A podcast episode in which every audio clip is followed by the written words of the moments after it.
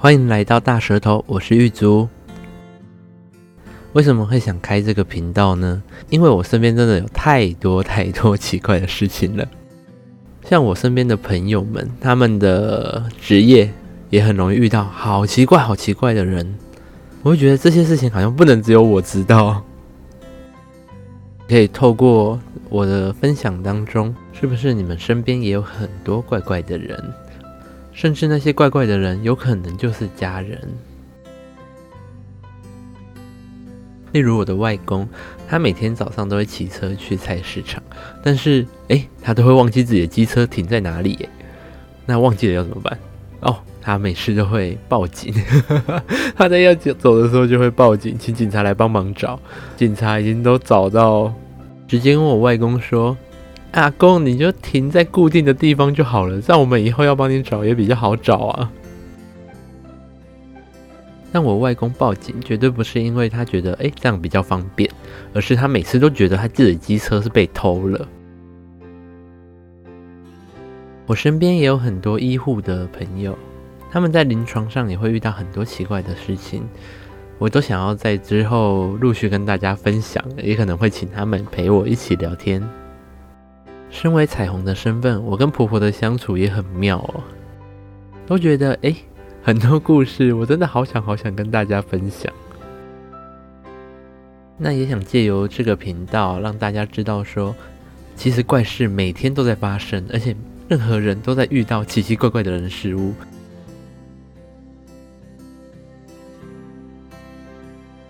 当然，很多奇奇怪怪的人事物都不一定是开心好笑的。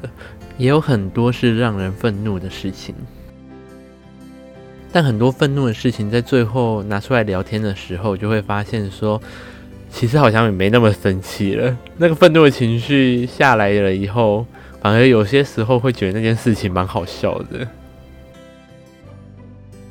为什么频道要叫大舌头？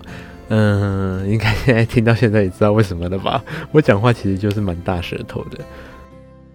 小时候会很常被人家笑什么含卤蛋啊，讲话不清楚啊，我就会很努力的练习怎么卷舌，所以我甚至连在走路的时候，我都会尝试练习讲话看看。但你们知道这在路人眼中是多么可怕的一件事吗？他就会看到有一个人一直在那边自言自语，但大舌头真的很痛苦，你知道吗？我吱吱嘶我都发不清楚。不过后来我发现，我身边的大舌头朋友们其实也不少诶，而且每个人大舌头的症状哦都不一样。像我是吱吱嘶，有很多人就是真的含卤蛋含得很夸张。平常都会跟朋友们一起玩线上游戏，现在线上游戏真的很厉害耶！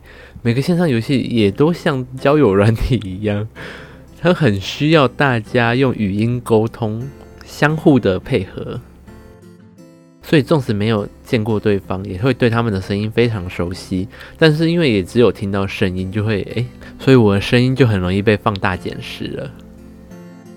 例如，开一个游戏房间，我要念一串数字，他们很常就会听不清楚，然后就会没办法进入我们的游戏房间里面。后来他们就说：“诶，可不可以换一个人啊？可以换一个人去开那个房间，然后讲一下那个数字，或是直接在赖里面群组里面用打的。”更过分是，手机有那种语音辨识功能，哇！我们在讲那种语音辨识功能，有时候字都会乱跳，诶。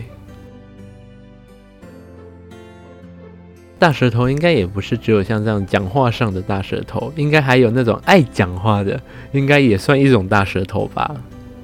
日后邀请我的朋友们陪我一起聊天的时候，就可以让大家知道说，诶，大舌头到底有什么样的形式？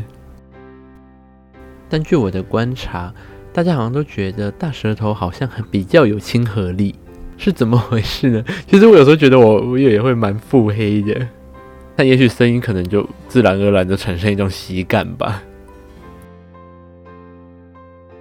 那这是我的频道第一集，也欢迎大家来信跟我讲说，诶，我还有哪些字需要再多练习的？